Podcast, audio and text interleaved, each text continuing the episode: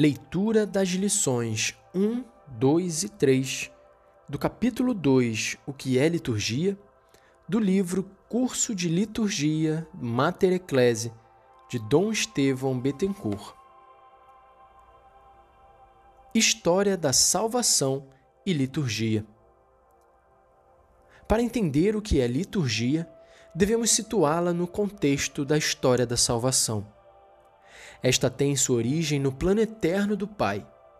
Antes da criação do mundo, ele viu e chamou todos os homens à plenitude da vida mediante seu Filho, num ato de amor totalmente gratuito, conforme Efésios 1, 3 a 6, 1 Timóteo 2, 4 e 2 Timóteo 1, 9.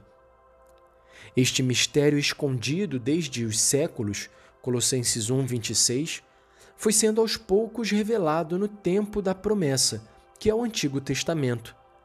Deus falou aos patriarcas e profetas muitas vezes e de muitos modos. Hebreus 1:1, anunciando-lhes a definitiva aliança a ser travada em Cristo. Pode-se dizer que a promessa não se dirigia apenas aos justos do povo de Israel, mas estendia-se a todos os homens, a quem Deus falava por meio da religião natural. O Criador se fez e se faz presente e reconhecível a todos os povos de qualquer época, mediante a voz da consciência e o testemunho do cosmo, o que fala da sabedoria e da grandeza do Criador, conforme Atos 17, de 22 a 29, Romanos 1, de 18 a 23 e Sabedoria 13, de 1 a 9. O tempo da promessa desembocou na plenitude dos tempos, Gálatas 4, 4 e Efésios 1, 10, que é também o tempo de Cristo. A palavra se fez carne, trazendo em si o Evangelho, a boa nova da salvação, conforme João 1, 14. O anúncio tornou-se realidade presente. Jesus Cristo, oferecendo-se ao Pai como novo Adão, conforme 1 Coríntios 15, de 45 a 49, reconciliou os homens com Deus e selou com seu sangue a aliança da criatura com o Criador. Chamou assim os homens a um consórcio de vida com o Pai, mediante o Filho, no Espírito Santo. A salvação, outrora anunciada, tornou-se salvação efetuada ou realizada. O tempo de Cristo se prolonga no tempo da Igreja, que é também o de Cristo em seu corpo místico. A Igreja nasce do lado de Cristo pendente na cruz, quando a lança o transpassa, fazendo jorrar água e sangue, conforme João 19, 33 a 37. Estes dois elementos são figura dos sacramentos, dos quais o da água, o batismo, e o do sangue, a Eucaristia, são os principais.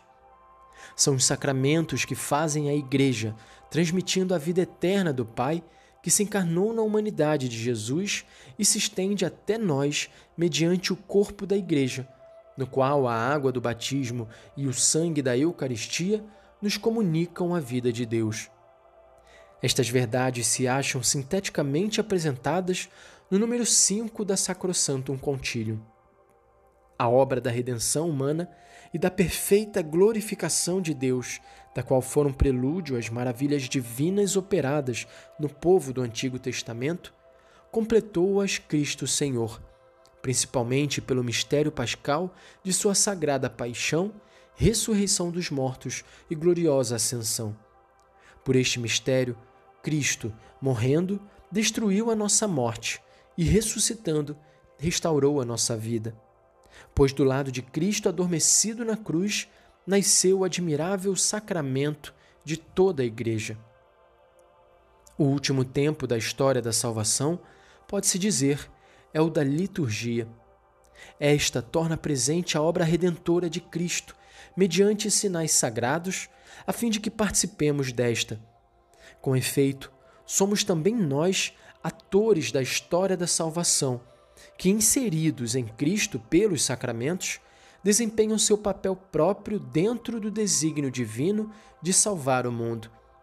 Vê-se, pois, que a liturgia não é um espetáculo sagrado bem definido por rúbricas ou normas, mas é a própria história da salvação em exercício. Tudo que o Senhor Deus realizou através dos séculos em prol da salvação humana, a Páscoa do Antigo Testamento com seu cordeiro, a travessia do Mar Vermelho, o maná, a libertação frente ao Faraó, a encarnação do Verbo, a morte e a ressurreição de Jesus, o dom do Espírito Santo em Pentecostes, desemboca na liturgia e toma aí o seu sentido concreto e vivo para cada cristão. A história passada deixa de ser mero passado para tornar-se presente e atuante em nosso favor. Os fatos anunciados ou narrados vêm a ser representados, feitos de novo presentes, para nossa participação. E o que lemos na Constituição Sacrosanto Contílio número 6, assim como Cristo foi enviado pelo Pai, assim também ele enviou os apóstolos cheios do Espírito Santo, não só para pregarem o Evangelho a toda criatura e anunciarem que o Filho de Deus, pela sua morte e ressurreição, nos libertou do poder de Satanás e da morte e nos transferiu para o reino do Pai, mas também para levarem a efeito, para efetuarem o que anunciavam, a obra da salvação através do sacrifício e dos sacramentos, acerca dos quais se desenvolve toda a vida litúrgica. Notemos neste texto a referência à dupla missão confiada por Jesus aos apóstolos: um, anunciar, e dois, tornar presente o que anunciavam. A palavra de anúncio prepara e explica os sinais sacramentais, e estes trazem para o presente os dons de Deus anunciados pela palavra. É isto, aliás, que está contido também nas últimas palavras de Jesus aos seus apóstolos. Ele os manda a pregar, anunciar a palavra e batizar, isto é, tornar presente por ritos sagrados aquilo que a palavra anuncia. A palavra e o rito garantem a presença do Senhor até o fim dos tempos. Eis que estarei convosco todos os dias até a consumação dos séculos. Mateus 28, 20. O texto da Constituição continua, referindo-se especialmente ao batismo e à Eucaristia. Assim, pelo batismo, os homens são inseridos no mistério pascal de Cristo, com ele mortos, com ele sepultados, com ele ressuscitados. Recebem o espírito de adoção de filhos pelo qual clamamos Abá, Pai. Romanos 8:15.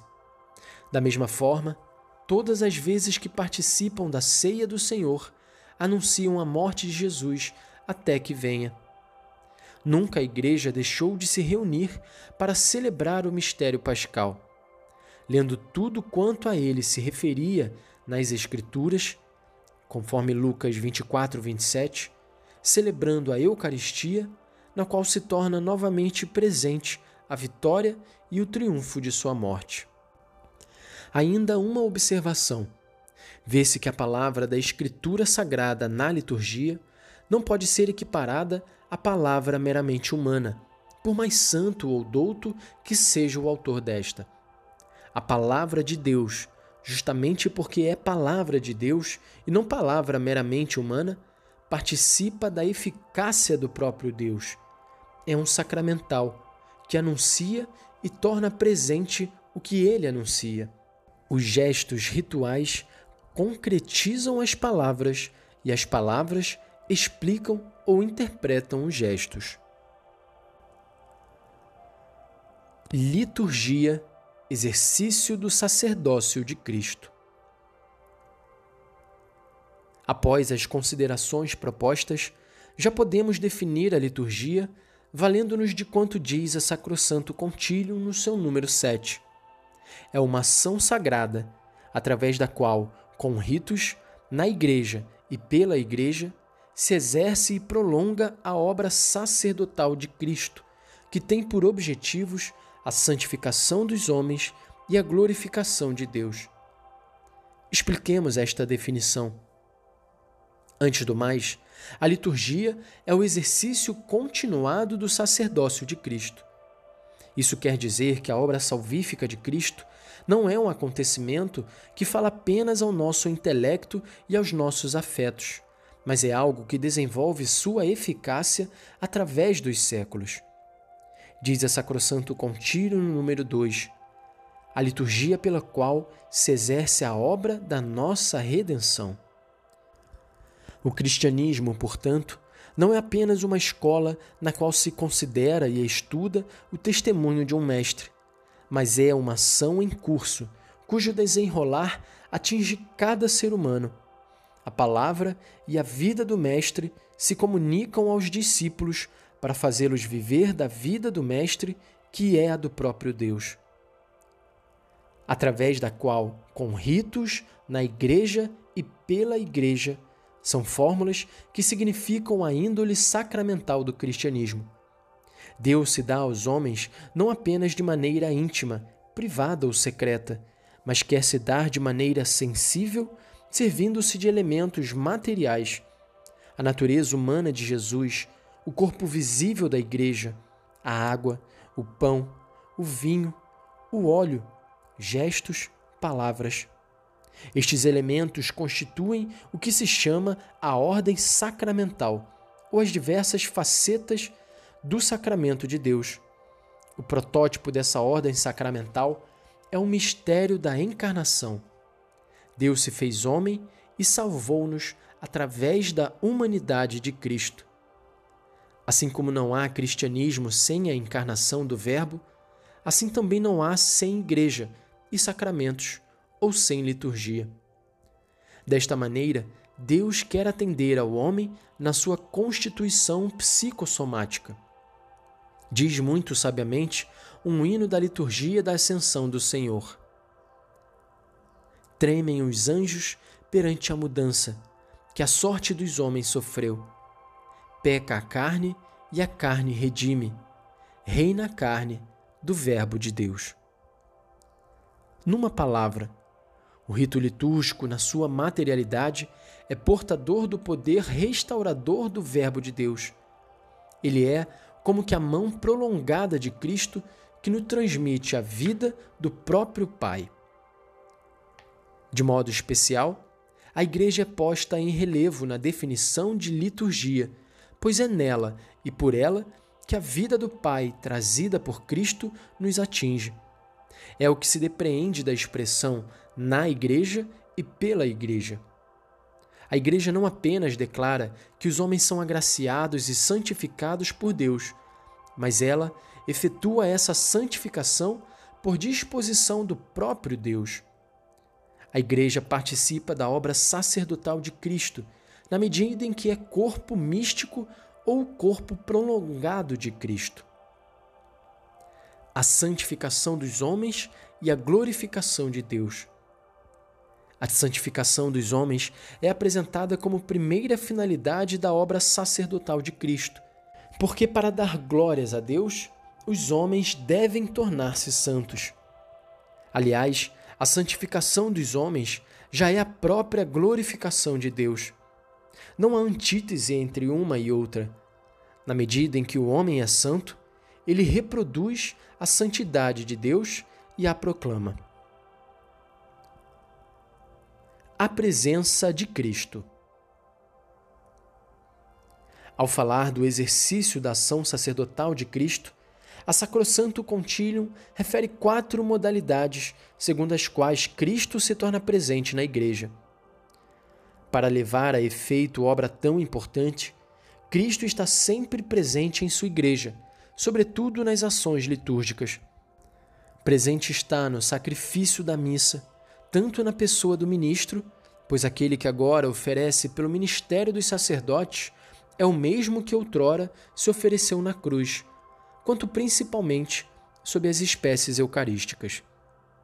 Presente está pelo seu poder nos sacramentos, de tal forma que quando alguém batiza, é Cristo mesmo quem batiza. Presente está pela sua palavra, pois é ele mesmo que fala quando se leem as Escrituras na igreja. Presente está, finalmente, quando a igreja ora e salmodia, ele que prometeu: onde dois ou três estiverem reunidos em meu nome, estarei no meio deles. Mateus 18, 20.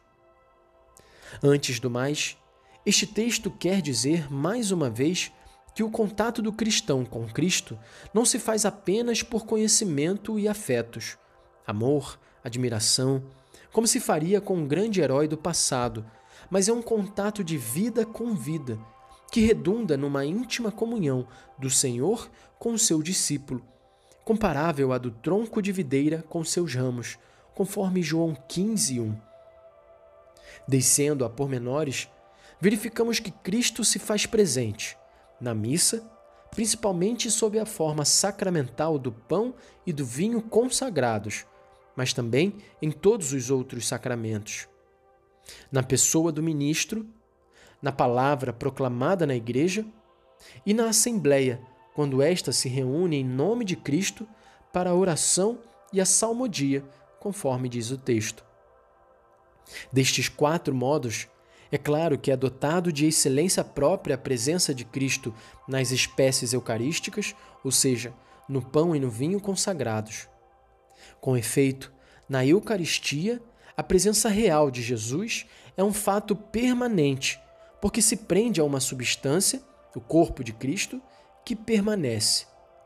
Nas outras modalidades, a presença de Cristo é passageira, porque está ligada a uma celebração ou a uma ação que passa. O Concílio de Trento, seção 8, depois de dizer o que a Eucaristia tem em comum com os outros sacramentos, acrescenta que nela existe como algo de excelente particular o fato de que, enquanto os outros sacramentos possuem eficácia santificadora apenas no momento em que são administrados, na Eucaristia existe o autor mesmo da santidade também antes do uso do sacramento. Nos sacramentos em geral, Cristo está presente como ministro ou sacerdote. É Ele quem batiza, quem absolve os pecados, quem consagra o pão e o vinho e não um ministro humano. Este é apenas um instrumento de Cristo que assinala a presença e a ação de Cristo sacerdote. Pelo ministro humano passa sim a graça divina, que vem da sua fonte, Jesus Cristo. Na pessoa do ministro, pois, como diz o documento, aquele que agora oferece pelo ministério dos sacerdotes é o mesmo que outrora se ofereceu na cruz. Na palavra bíblica, Jesus está presente, pois toda a Sagrada Escritura é o Logos, o discurso de Deus aos homens. Por isso se diz que ela é um sacramental, ou seja, algo que santifica os homens não apenas na medida em que estes a compreendem com sua inteligência, quanto é difícil a muitos cristãos compreender certas passagens bíblicas, mas também, e principalmente, na medida da fé e do amor com que abordam a Sagrada Escritura. As leituras bíblicas na liturgia proporcionam assim um diálogo entre Deus e o seu povo. Presente na assembleia reunida para a oração.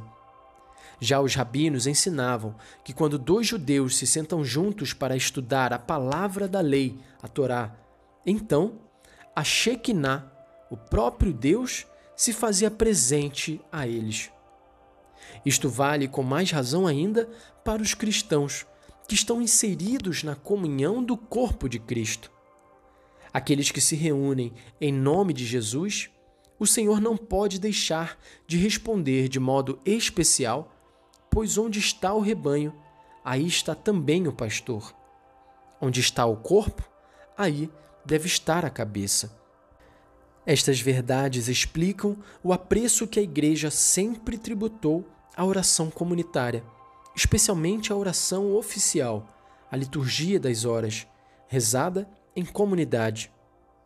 Não deixe o cristão de rezar em particular, no íntimo do seu coração.